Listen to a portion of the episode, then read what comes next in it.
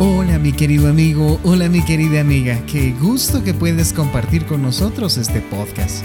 Queremos que te sientas como en casa, así que iniciemos ya.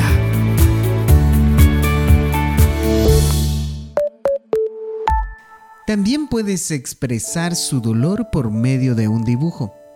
No hay que tener talento para hacerlo. Consiga papel y un lápiz o marcadores, siéntese en silencio y tranquilo y permita que el dolor se exprese por medio de sus manos. Piense en cómo se ve el dibujo o si está bien o no. Luego piense en lo que ve en el dibujo. Contar su historia y que le escuchen parece como algo fácil o sin importancia, pero le ayudará a sanar. Escuchar a otros contar sus historias también puede ayudarle, recordándole que no fue el único que experimentó ese desastre.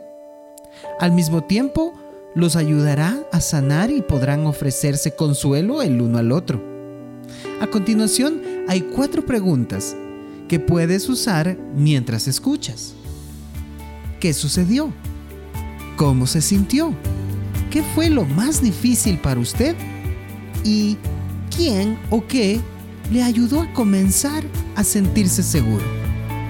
Nos vemos en la próxima sesión.